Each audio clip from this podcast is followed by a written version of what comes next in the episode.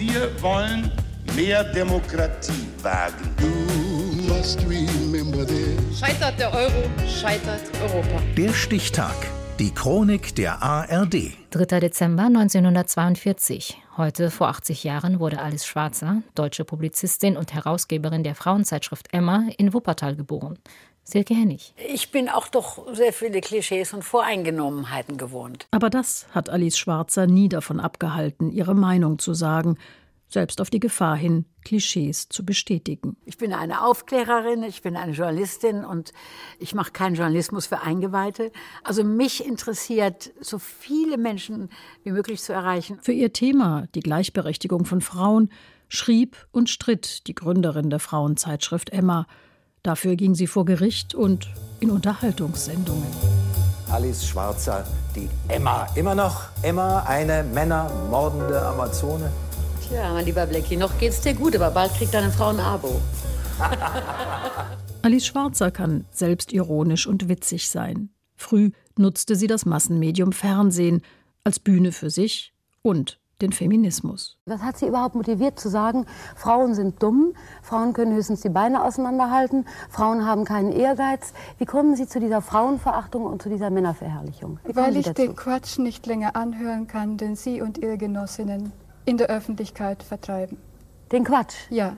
Ihre TV-Debatte mit Esther Villar, Autorin des Buchs Der dressierte Mann, machte Alice Schwarzer Mitte der 70er Jahre zur Leitfigur des Feminismus in Deutschland.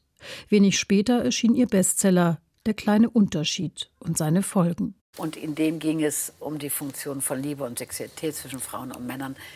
Und da wurde es natürlich brisant. Und seither habe ich diesen Donnerruf Prägend war für Alice Schwarzer ihre Kindheit in Wuppertal. Ich glaube, dass das das Geheimnis ist von Alice Schwarzer, wenn wir in dieser sehr intimen Runde drüber reden dürfen mein Verhältnis durch meinen Großvater. Der Großvater war eigentlich die Mutter.